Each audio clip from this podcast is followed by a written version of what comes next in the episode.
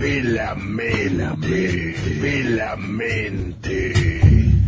Oh, oh, oh, oh, pelamente ya llegó. Y con esta voz de mierda te voy a acompañar con mi podcast por las redes. Instagram, pelamente76. Comentarios de un mundo donde el cerebro vuela más de lo que camina. ¿Bollón o frasco? ¿Polifón o goma espuma? Dos mundos aparentemente separados están unidos en esta dicotomía. Ser uruguayo o ser argentino. Dicotomía del ser. Bienvenidos a Pelamente. Vino, vino. Fiel alimento. ¿Qué haces afuera? Vení pa' dentro. Esa creo que es una de mis poesías favoritas que me hacen sentir la adrenalina corporal que sube por mi sangre al mezclarse con esa bebida tan deliciosa, el vino.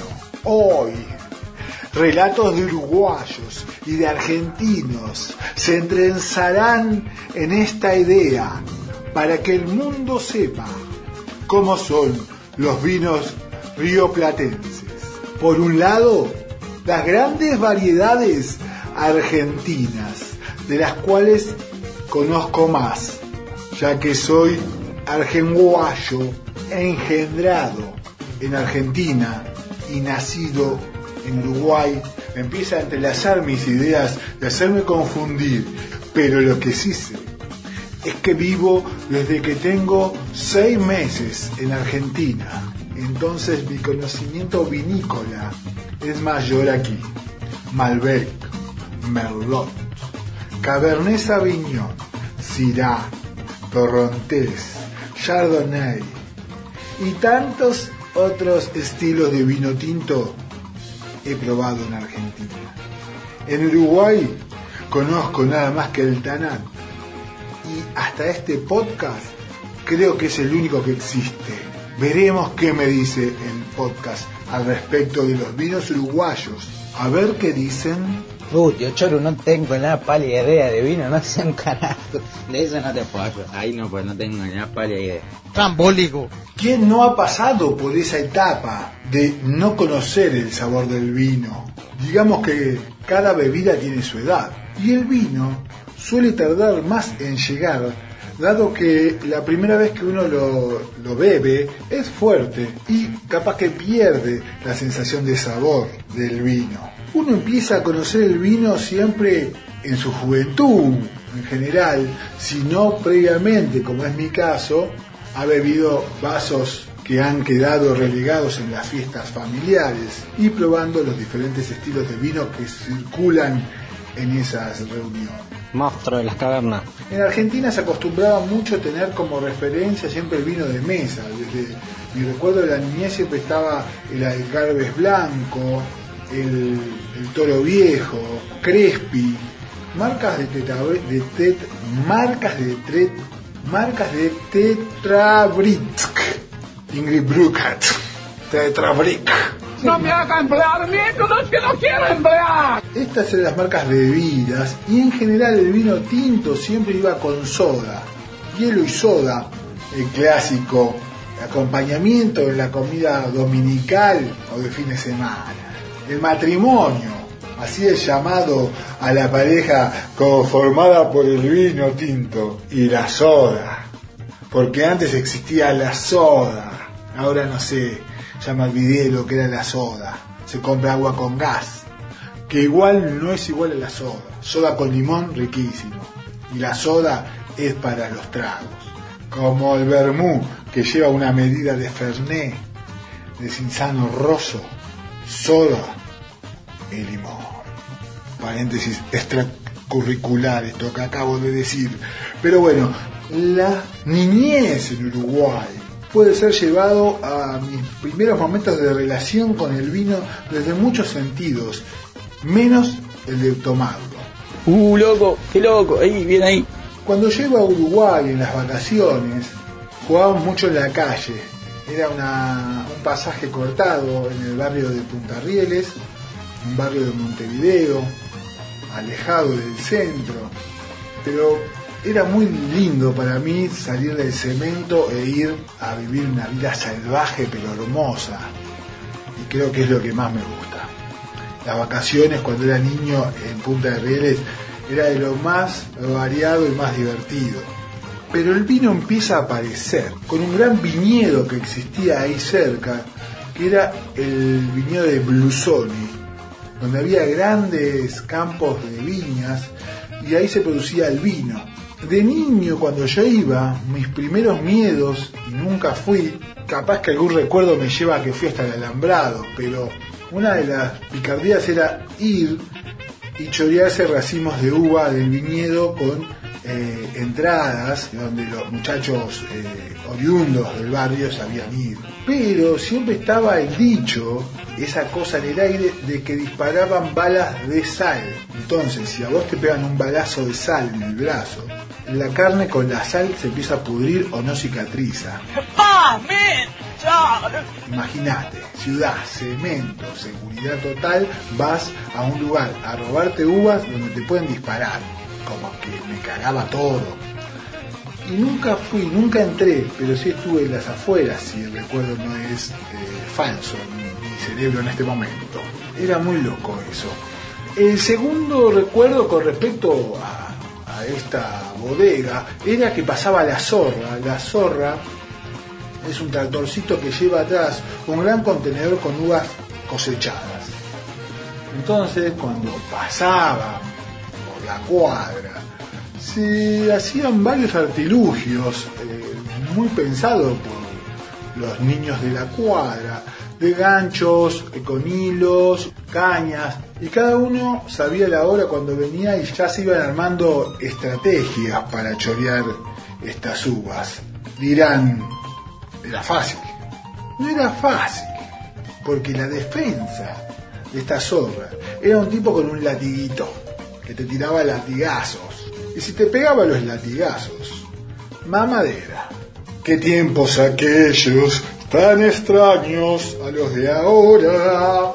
Otra relación de vino de niño en Uruguay era que el vino se servía suelto, cosa que no ocurría en Argentina. Se ponían las damajuanas de 20 litros, damajuanones, con su canasta de mimbre, eh, boca abajo, en una especie de embudo que desembocaba en una manguera elástica. Se ponía la botella limpia, se bajaba esa manguera y automáticamente se empezaba a llenar de vino. Vino moscatel.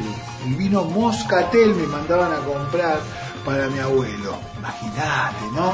Esta sensación de ciudad almacén a barrio almacén vino suelto. También vendían azúcar suelta, todo lo pesaban en esa balanza que ahora se ve más en las verdulerías, que es como una asadera de metal que se ponía, se cargaba como bandeja, se ponía y pesaba. Ahí pesaban el azúcar sobre unos peles de madera, se hacían unos nuditos y te la daban, igual que otras cosas.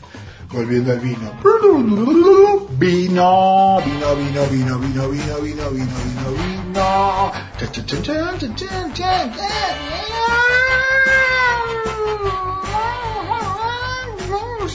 Vino. Una vez me tocó, junto con mi primo el Cheche. Hola Cheche, Cheche ahí. Nos mandan a comprar dos damajuanas de vino a un despacho de Blusone si mal no recuerdo que mi memoria lleva que eran unas 5 cuadras. Y no hay problema. Vamos los dos con la damajuana de 20 litros. Estoy hablando de una edad aproximada a los 13 años, calculo, o puede ser menos también, pero que bueno, mía, lomo, igual que mi primo, los dos somos grandotes y podemos decir que con fuerza. Pero una tarea que nunca había realizado. ¿Cómo hago? No me podía achicar. Así que vamos y bueno, en el momento de volver, mi primo se calza la bajona del hombro y le lleva del hombro, cosa que nunca se me había ocurrido a mí. Y bueno, me costó, pero lo llevé hasta el destino. Así que en los inicios en el vino sin beberlo, como tiene cualquier persona existente, fueron esos. Salute. vino, vino, fiel alimento ¿Qué haces afuera? Ven y pa' dentro. Pela querido, vinos argentinos, el Malbec reconocido mundialmente, el mejor. Vinos uruguayos, el Tanat, que es blanco, se da muy bien últimamente en Uruguay, reconocido por el mundo, el Tanat, pero los mejores vinos los tenemos nosotros, amigos, ¿eh? porque tenemos mucha variedad. Torrontés en Salta, Aysirá, Malbec, Cabernet, el Cabernet es muy bueno el argentino. Así que bueno, amigo, pero bien los uruguayos también están, están empezando a pegar al vino, porque tienen una, tienen una corriente y una cepa que se da muy bien a orillas del mar. Entonces usan el mar para las cepas que, que van bien con, con ese clima. Increíble.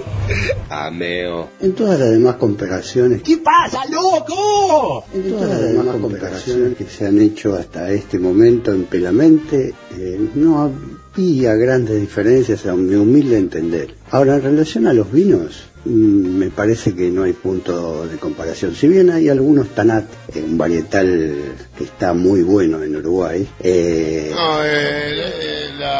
no se puede comparar con la cantidad y variedad de vinos que hay en Argentina. Creo que eh, en este punto no hay rivalidad. Uruguay viene muy atrás de Argentina. Bien, acabamos de escuchar a dos amigos que, como se habrán dado cuenta, saben mucho de vino y en general de bebidas, pero el vino es como siempre un referente de la persona que le gusta beber. Creo que el vino argentino es superior al uruguayo, sobre todo en la cuestión de evolución. Son muchos años ya de evolución del vino argentino y el vino uruguayo me da la sensación, veremos qué dicen desde el otro lado del río, pero viene más lento, con un tanat que es de muy buena calidad y obviamente es distinto el sabor a las cepas conocidas en Argentina. Entonces el Tanat se pone como un vino también a querer beber para conocer otra cepa que no se da eh, bien en Argentina aparentemente o no fue trabajada en Argentina. Y bien lo que dicen ahí de la evolución, de cómo el uruguayo está buscándole la vuelta y está aprovechando también con todo lo que hoy en día se sabe, eh, cómo aprovechar el suelo y el clima uruguayo para dar lugar a nuevas cepas y empezar a evolucionar en esto del vino. Que todo es experiencia y encontrar la personalidad del vino. Esto me hace acordar a cuando hice un curso de iniciación en la enología y fue muy interesante por todas las cosas que aprendí. Bueno, está obviamente lo que todos sabemos, la cata del vino, como está la cata del té, la cata de la yerba mate, la cata de la marihuana y la cata que es el pájaro que vuela el río de la Plata. Entonces la cata consistía en varios pasos. Primero saber que cada vino tiene una copa distinta, que eso capaz que los que la mayoría no sabe. Cada vino se toma en diferentes copas. La de champán, la de cognac, que también es un vino, la de Cabernet Sauvignon, Merlot, Malbec, etcétera, para vino blanco también, la temperatura de la copa, un montón de cosas. Pero siempre el primero es el sentido de la vista, qué color tiene, el sentido del olfato, que tiene dos estados el estilo del olfato. Está como fue servido, se huele, y después de hacer un suave movimiento en la copa que oxigena el vino y le da otro aroma. Es importante también saber que en el momento del olfato hay que colocar la nariz dentro de la copa, inclinando la copa y ahí se huele, no se huele con la copa parada en la mesa o en la mano, sino se vuelca a 45 grados como un tunazo en la bocadilla de la copa y ahí olfateas bien el aroma. Huele a heces. Y no solo a heces de mono, por cierto. A partir del descorche, en el corcho, en la oxigenación un poco del vino al abrir, esos son todos los primeros síntomas. Después pasamos al tema del gusto, donde si en todo el día no has bebido alcohol te recomiendan el famoso escupitajo inicial como para que el sabor fuerte del alcohol no gane a lo que tiene que dar el vino. Entonces se hace ese primer llamado, digamos, de, de alcohol a las sensaciones orales para luego experimentar los verdaderos eh, sabores del vino. Bueno, ahí puede haber una gran bla bla bla bla, bla, bla, bla, bla de la teoría de los sabores. Crack, ¿todo en orden? Y luego de descubrir el sabor, mezclado con los aromas que tuvimos al, al principio, me acuerdo que había un aroma que era el de césped recién cortado. Me sonaba en mi pequeño naso a algo muy conocido, pero no pude saberlo hasta que leí abajo de la muestra que te dan en el curso para aprender a saber sabores, que era césped recién cortado. Y como todo tiene que ver, va en el final que queda en boca. Que se puede, o creo, o es, o no es, o googlearlo, es el famoso buque. Me trae a una anécdota con los pibes, loco, con los pibes del barrio ahí en Paternal. ¿Eh? El Dag, el Dev, el polaco. Nos había pintado la época del vino en Damajuana, adolescentes comprábamos buen vino en Damajuana y había una bodega donde les aseguro que había un tipo con la voz más gruesa que la mía, pero bien grave. Y le preguntamos por un vino y me dice, chicos, ¿qué quieren? ¿Vino con buqué? Y ahí la quedamos. ¡Persona! Y dijimos con buqué. Nariz roja, copa en mano. El tipo la tenía súper clara con el vino. ¡Salud! Vino, vino, fiel alimento que haces afuera. Ven y para adentro. Ah, Javi, Javi, qué tema con el vinito. No, es una hermandad lo que hay con los argentinos, porque producen unos vinos muy buenos. Perdón por lo del tratado, amigo. Ah, olvídate, che, habrá tiempo de recuperarnos. Más que nada los Malbec, los Malbec están muy ricos. Habemos tom- ahora tomamos uno de Finca Las Moras que estaba muy rico. Este, pero no quita que nosotros tenemos unos Tanat muy buenos. Tenemos un Estañar y unos Don Pascual ahí que están saliendo muy ricos. Este, todo depende del gusto, un poco más suave, otro más fuerte, pero es una hermandad. Uno se pone viejo y este como que aprendió a tomar. Antes te decían, eh, te viejo puto, ah, tomabas tetra y ahora tomás vino fino. Y bueno, ¿qué vamos? Es lo que hay valor. Aunque no quita que alguna que otra vez volvamos a, a nuestra juventud, a un 7 y 3 y que tomemos un faisán cortado, eh, vamos arriba. ¿Qué haces, Pela? Mira, de vinos uruguayos no tengo ni idea, pero de vinos argentinos y probé de, de todo. Crack, Desde lo más loco eh, del en cajita Crespi, que es algo como así como alcohol etílico con esencia de uva, hasta eh, un rutini, pero cosas como esas pasan pocas veces como regalos para el Día del Padre, así que el mejor de acá yo creo que es, es el rutini, está entre el rutini y el trompeter, y si no después algo común, algo más de todos los días, es un bravío, el bravío ahí sin, sin dudarlo. Con el ojo ese que te mira ahí con cara de Benito mami. Chao, loco, un abrazo. Justamente, justamente no está planteado desde ningún punto de vista como una competencia. Como dijo ahí el negro, mi amigo uruguayo, es una hermandad. A uno ya, con el buque que tiene, con los sabores que ha experimentado, quiere tomar un rico vino. Si es uruguayo, si es argentino, no importa. Lo lindo es que sea rico. Por un lado puede ser que no sea tan rico como otros, pero sí es muy importante eh, probar, probar todas las variedades que hay. Y esta estirpe, digamos, que hoy tenemos con respecto a beber vino, nunca, como fue planteado recién, nos va a sacar nuestras raíces de los primeros vinos que hemos tomado. Recuerdo la evolución acá en Argentina es, primero, los restos de las fiestas familiares, segundo, vino en cartón, tercero, vino en botella y en Damajuana también, pero siempre buen vino en Damajuana. Al principio me acuerdo que el vino tinto en cartón era lo más y cuando era bravo lo mezclabas, lo cortabas con coca, aunque a mí principalmente me gusta más el vino puro con hielo que con coca. La coca le saca lo rico del vino. También estaba el sumuba blanco, era muy rico en Argentina. El vino blanco se lo mezclaba con spray. Esa mezcla me gusta más. Y estira el trago y las burbujas hacen sus efectos a cierta edad eh, de comienzos etílicos. También teníamos el vino rosado, que era otra opción, no había tinto, o blanco rosado, o es una decantación de la mezcla de los dos primeros, ya que siempre vas a tomar tinto y blanco, y por último rosado.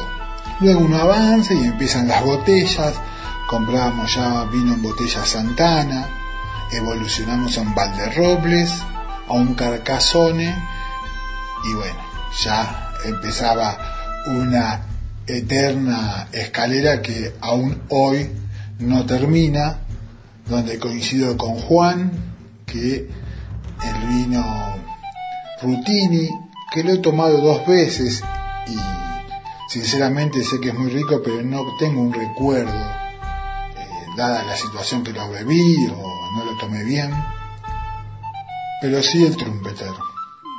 El trumpeter sí he tenido mi tiempo de tomar el vino tranquilo y otros vinos que después eh, están mezclados en todo esto son los vinos de medio pelo pero ricos donde comparto otra vez con Juan el bravío es el caballito de batalla entre precio relacionado con calidad. Es un rico vino. Ahora estoy probando el Syrah dado que compré tres la semana pasada y pensé que era Malbec que es exquisito pero el Syrah que lo estoy probando ahora por error y no querer ir a cambiarlo es muy rico también. Vino, vino, fiel alimento, ¿qué haces afuera?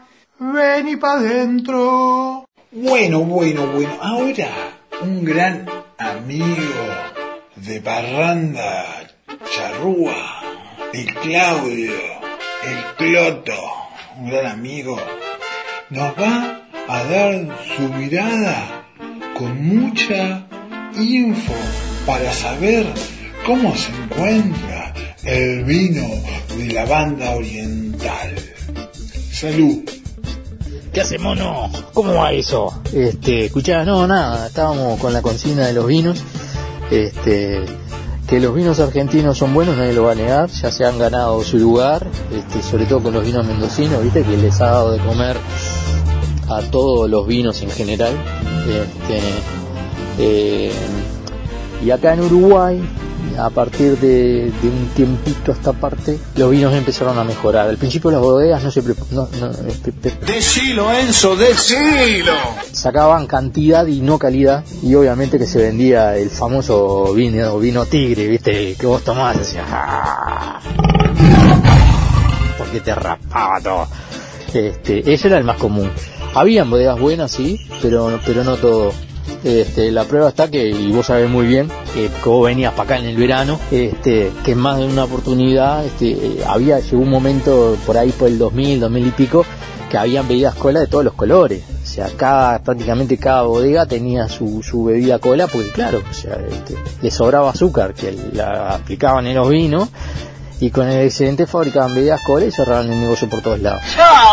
Bueno, de un tiempo a esta parte, cuando el vino se empezó a poner de moda y vieron que podían sacarle un jeito y un rédito mayor al vino, al vino fino, empezaron a invertir y obviamente tenemos bodegas de mucho renombre, familias Deica, TH Stagnari, Toscanini, que han ido mejorando sus productos, que la vedette es el Tanat nuestro, es un muy buen vino, se empiezan a mezclar uvas, se logran muy buenos productos con premios internacionales, hay, hay vinos que tienen 6 y 7 premios a nivel internacional, ¿viste? O sea, eh, se ha ido mejorando muchísimo, muchísimo, muchísimo. Tanto es así que ya no se le envidia nada al vino chileno ni al vino argentino. Nos hemos hecho un hueco, un nicho de mercado con el tema del Tanat, que es una uva prácticamente nuestra. Pero ya te digo que acá se está plantando Cabernet, se está plantando Syrah, se está plantando... De hecho, hay, un vino que sacó premio que se llama eh, Ocho Jóvenes, que son la mezcla de, en distintos porcentajes, de ocho uvas distintas distintas. El Syrah, el Cabernet, el Tanat y no sé cuántas cosas más. Así que nada, vamos, espero que les sirva para algo. Vino, vino, fiel Alimento. ¿Qué haces afuera? Vení para adentro. Un sabor de vino que no podemos dejar pasar es el del vino patero. Mi familia, según me ha contado, mi abuelo tenía un gran barril, mi abuelo el Tano, gran borrachín, tiraba todas las uvas y todos pisaban y hacían el vino patero que lo guardaba en majoras de 20 litros. Tenía vino todo el año el tipo, un capo. Pero ahora está el vino patero que es rico, dulce, es barato y el nombre, me imagino, porque que venga etiquetado y se venda comercialmente tiene que, más, tiene que ver más con el sabor que con el hecho de que sea patero por ser pisado. Esta tradición nace de cuando uno viaja al interior y en un lugar le dan vino patero, pero tiene que ser como ese lugar y muy rústico. Lo casero, casero siempre vienen en base rústico, rústico, sin etiqueta. Ahí, este es. Poner con marcador, poner un papelito, un color, algo, pero es así. La anécdota con el vino patero es una vez en las cuevas en Mendoza, esas tormentas de nieve que cortan el paso, Cristo Redentor, y salí con otro borrachín que estábamos ahí en un refugio. Les puedo asegurar que caminando a 30 grados con respecto al piso por la tormenta de nieve que había y las dos cuadras que teníamos que caminar para ir a comprar vino patero. Nos calentamos en el refugio, empezamos que el vino, que el vino, que el vino, que el vino, que acá viene vino patero a dos cuadras. Nos dimos fuerza, nos alistamos y salimos y fue una sensación. Vamos por el vino, nos trajimos dos vinos patero, uno para cada uno, y después de tal tormenta y tal sensación extraña de viento, y aparte vivirlo, ver esa tormenta de nieve ahí en tu cuerpo caminando, el frío todo cubierto, viendo los camiones todos parados porque estaba cortado el paso y toda esa sensación por un vino. Y después con este compañero kurda, que ni siquiera me acuerdo el nombre, brindamos con nuestras botellas frente a un fuego en el refugio y aguante el vino, loco. El vino patero lo llevo en el alma por eso. Vino patero, vino patero, tero, tero, tero, pate, pate, pate, vino patero, vino patero. Salute. No, no, y para que tengan idea, les tiro algunos de los nombres de, de las bodegas acá, o sea, H. Stañari, Valera Sarranz, Valle Den, Pisorno, Deicas, que ya le dije, familia Deicas, muy buen vino, H. Stañari también, Carrau, Espignolio, Marichal, De Luca, Moiso, ay, ay, ay, hay para tirar para arriba, saludos. Sí, mi vino preferido es el que se deje tomar, no importa si es uruguayo o argentino. Esa es la mejor conclusión. El vino es el que se deja tomar. El borrachín entiende que es el vino que vos eh, llega a tu nivel más bajo. O sea, de ahí para abajo, si no lo tomás es porque no da para eso. Quien no ha tomado algún vino avinagrado porque no había otra cosa, podía o es un límite de lo bajo, por ejemplo. No importa el valor del vino, sino cómo uno lo recibe. Eso es lo que vale.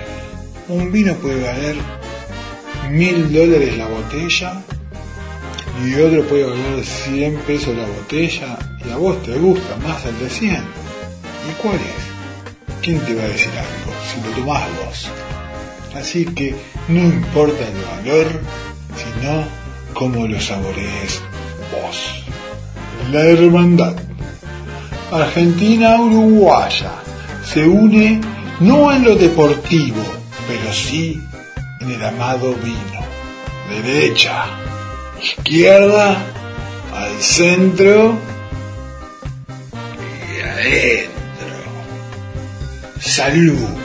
Hasta el próximo podcast, donde veremos qué recomiendan en el Instagram Pelamente76 para seguir adelante con los podcasts o surgirá, como fue el podcast del vino, a partir de algún mensaje de WhatsApp y una idea que atraviesa mi sensación argenguaya en esta búsqueda por saber si soy más argentino que uruguayo o uruguayo que argentino. Salute. Buonasera. Arrivederci. Zamballón con melón. Vino, vino. Fiel alimento. ¿Qué haces afuera? Vení, pa' adentro.